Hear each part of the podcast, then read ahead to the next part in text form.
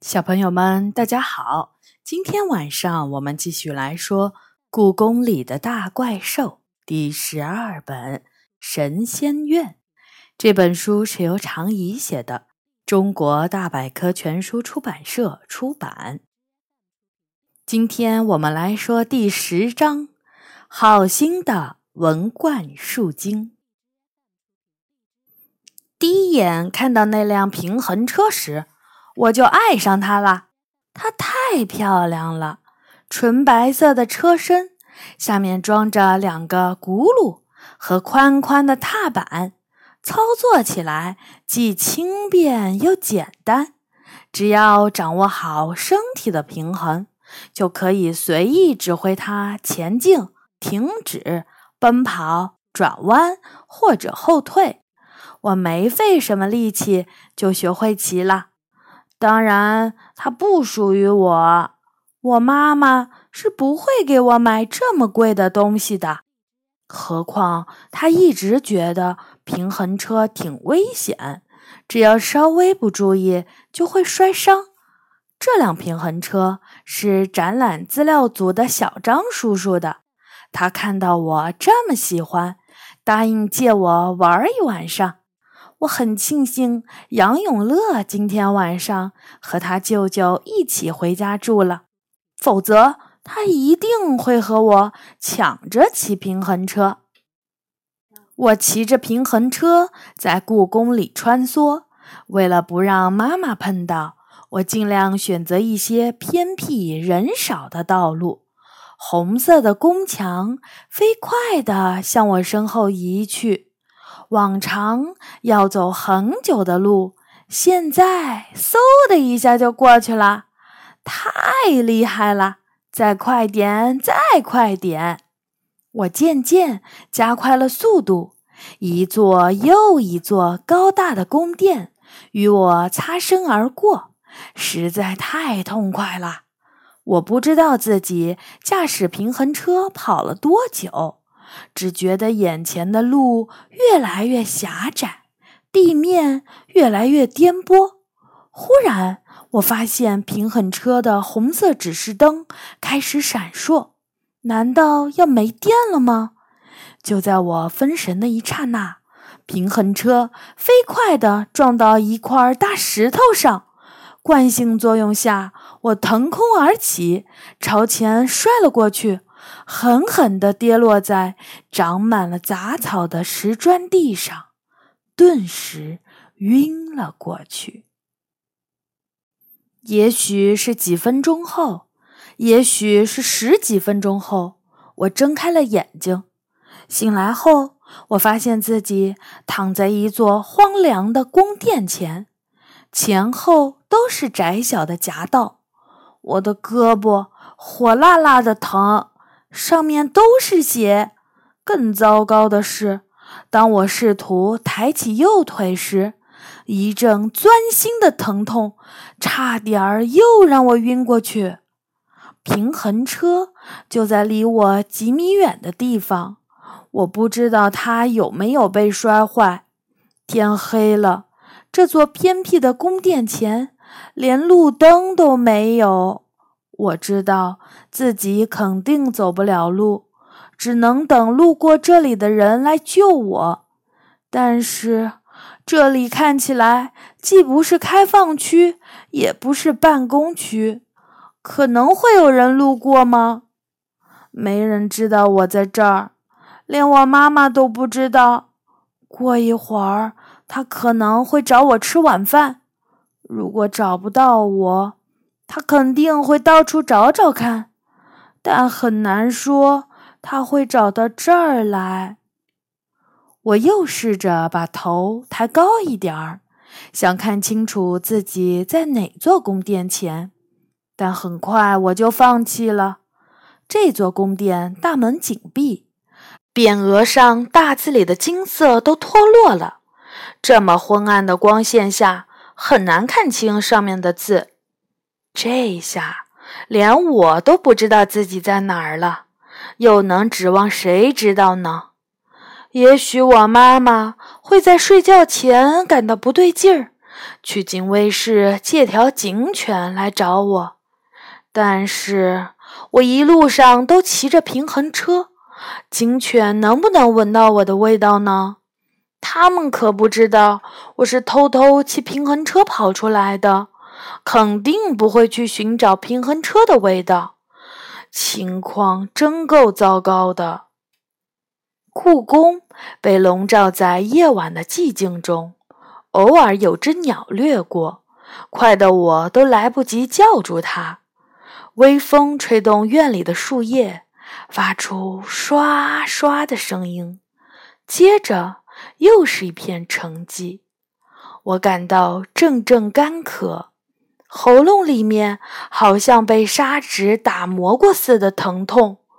我开始祈祷能有一只野猫路过这里，毕竟它们在故宫里无处不在，哪里都有可能出现。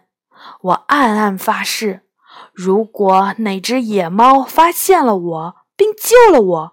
我愿意给它连续买一个月的猫罐头，口味儿随它挑。但显然没有野猫感应到我的誓言。眼看着月亮慢慢升上了天空，也没有一只野猫出现在我面前。月光下，我只在石头缝里看到了一只甲虫。我开始埋怨。动光宝石为什么不能让我与昆虫沟通？也不知道过了多久，我听到远处传来了一阵脚步声，有人来了，没准儿就是我妈妈，她来找我了。我做好了挨骂的准备，但估计她看见我伤成这个样子，也就舍不得骂我了。脚步越来越响，不对，不是妈妈，一个穿着长袍的身影朝着我走过来。一般人不可能穿成这个样子。他头上戴着深色的官帽，身上的袍子却在不停变换着颜色，先是白色，过一会儿慢慢变成了嫩绿色。紧接着变成了深红色，接下来又变成了紫色，周而复始。我看了一会儿，眼睛都看花了。你是谁？我的声音微弱。是人还是鬼？都不是。他蹲下来，打量着我身上的伤。这时我才看清他的脸。是一个瘦弱的年轻人，我是树精，文冠树的树精。你是谁呢？我是李小雨，非常高兴能见到你，文冠树精。我出了些事故。我说，虽然我完全不记得故宫里有什么文冠树，我甚至连文冠树是什么树都不知道。什么叫事故？文冠树精奇怪的看着我，就是灾难。你看，我从平衡车上摔了下来，摔断了腿。我轻轻拍了拍自己的伤腿，他微微一笑说：“没关系的，李小雨。我的树枝也经常会被风折断。你待在这里，别动。”只要有雨水和太阳，过了一年就可以长出新树枝来。我们人类和树不大一样，光靠雨水和太阳可没用。我向他解释，我需要急救，需要医生的治疗，你懂吗？医生，我好像听说过。好吧，我衷心希望医生早点来。文冠树精说：“那么再见了，李小雨。”他站起来，用手把袍子身上的褶皱抚平，准备离开。等一下，我着急地问：“你要去哪儿？”他指了指我面前的宫殿，说：“我要去延庆殿。那院子里有一片土地很肥沃，我今年结了一枚文冠果实，所以想把种子种在那里，试试看明年春天能不能找出小文冠树苗来。在去种树前，你能不能帮我个忙呢？我问。找到我妈妈，告诉她我在这里出了意外。你妈妈是谁？人类、神仙还是鬼呢？当然是人类。我回答。恐怕我不会这样做。我是树精，是不能主动出现在人类面前的。凡事总有例外，偶尔出现一下应该没关系吧？我不愿意放弃。对不起，我必须要遵守故宫里的神怪法则。他说：“和你聊天很愉快，李小雨。但是我现在要等一等。”当文冠树精开始后退时，我大声嚷道：“如果你不帮助我，我会死的！”听到这句话，文冠树精又走了回来。他小心翼翼地问道。你刚才说的是死亡吗？对，我受了很重的伤，如果不能及时看医生，很可能会死。我夸张地说：“请原谅，你看起来真的不像将要死亡的样子。”文冠树精说：“我见过我最好的朋友另一棵文冠树死亡时的样子。”那大约是一百年前了，也可能是更久以前。它浑身都枯萎了，没有一点的水分和颜色，而你看起来水分充足。因为我是人类，不是植物，我们完全不同。这一点我不知道。人类死亡的时候会是什么样子呢？他还真问住我了。除了在电影里，我也没见过死人。我只好说：“你问这种问题很不礼貌。如果被我奶奶听见了，她肯定会狠狠地拍你的后脑勺。反正你不能走，除非你帮我找个人来。如果你把我一个人丢在这里，我就死定了。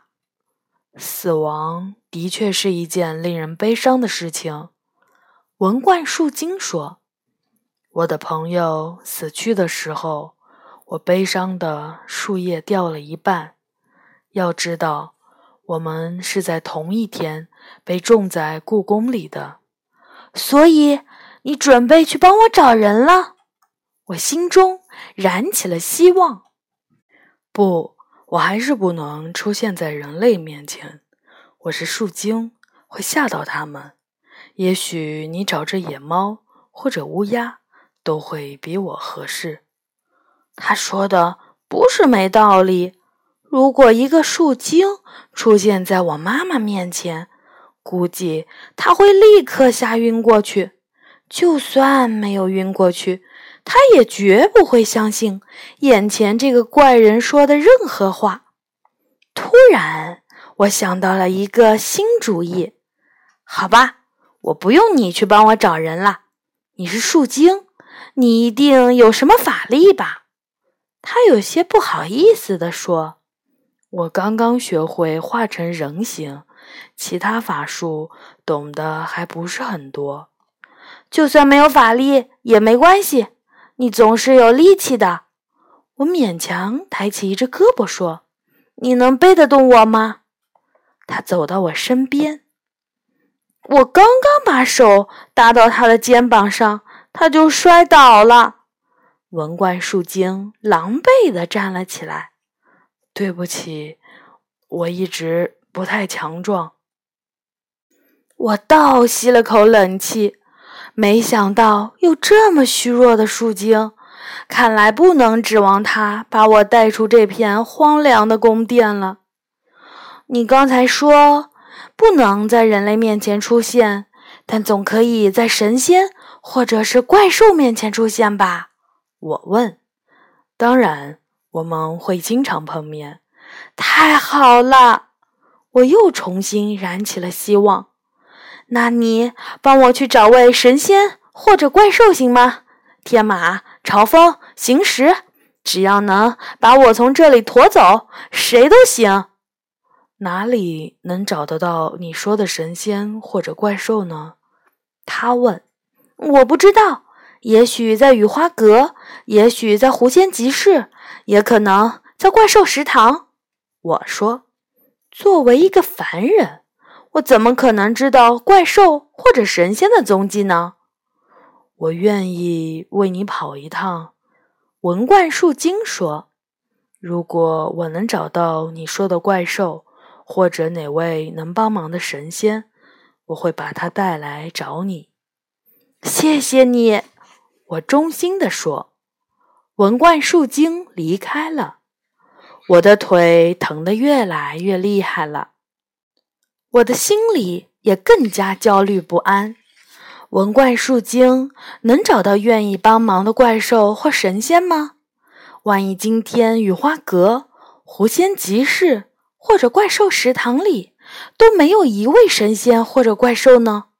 万一今天所有的怪兽都在中和殿聚会呢？我怎么会忘了说中和殿？我的运气不会那么糟糕吧？我想的越多，就越为自己的处境担心。时间一分一秒的过去，如果天亮前文官树精还不回来，我就只能待在这里碰运气，看会不会偶尔有工作人员突发奇想到这座破败的宫殿来看一看。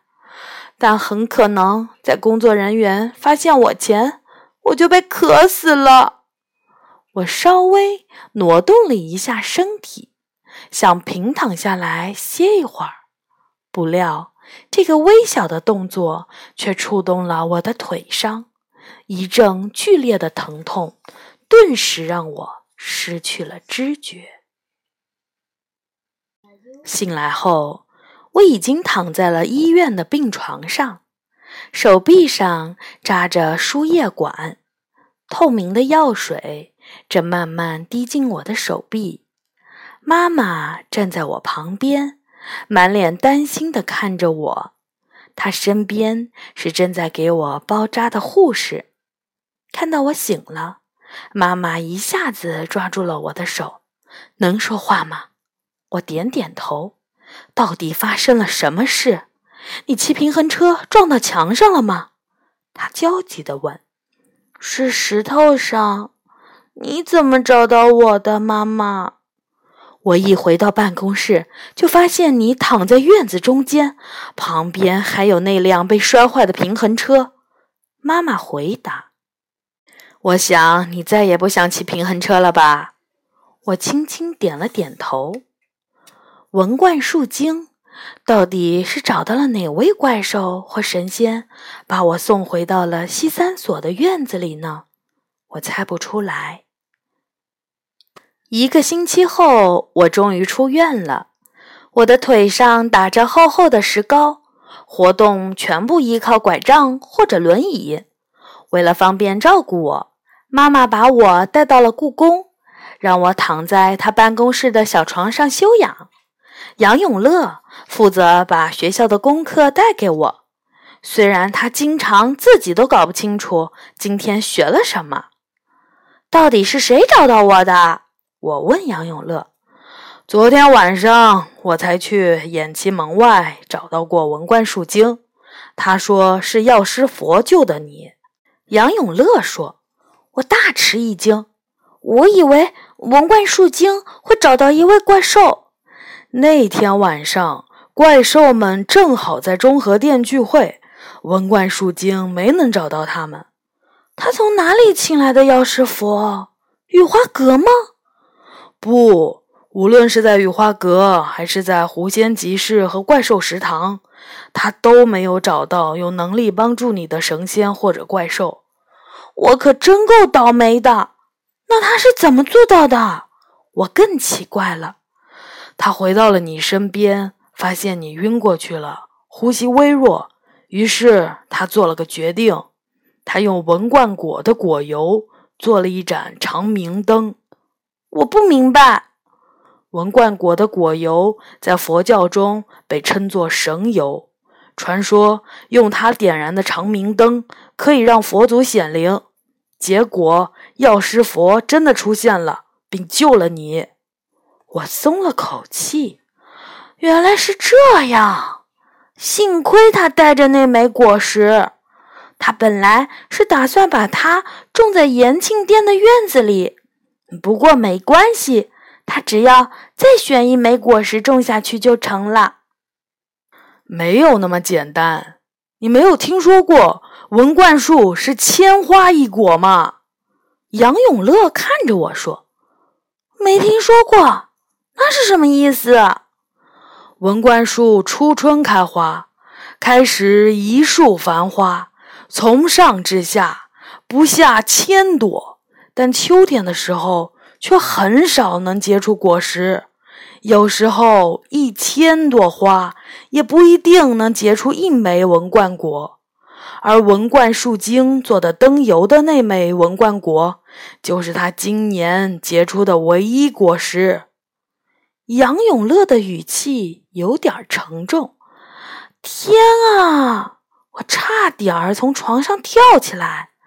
他本来打算用它种出新的树苗。没错，所以你应该好好谢谢文冠树。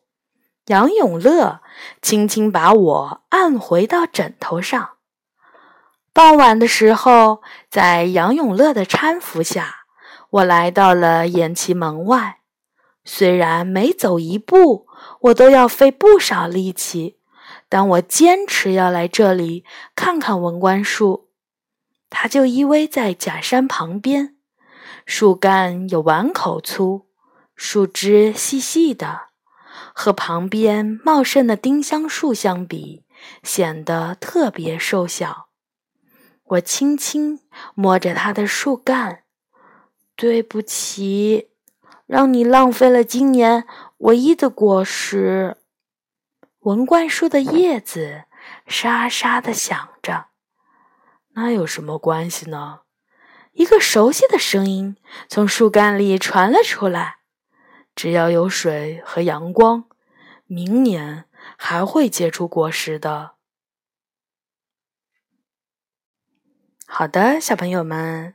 到今天为止呢，故宫里的大怪兽第十二本也说完了，也就是说，二零一九年的最新的三本我们也都说完了。从下一次开始呢，我们会来说《纳尼亚传奇》。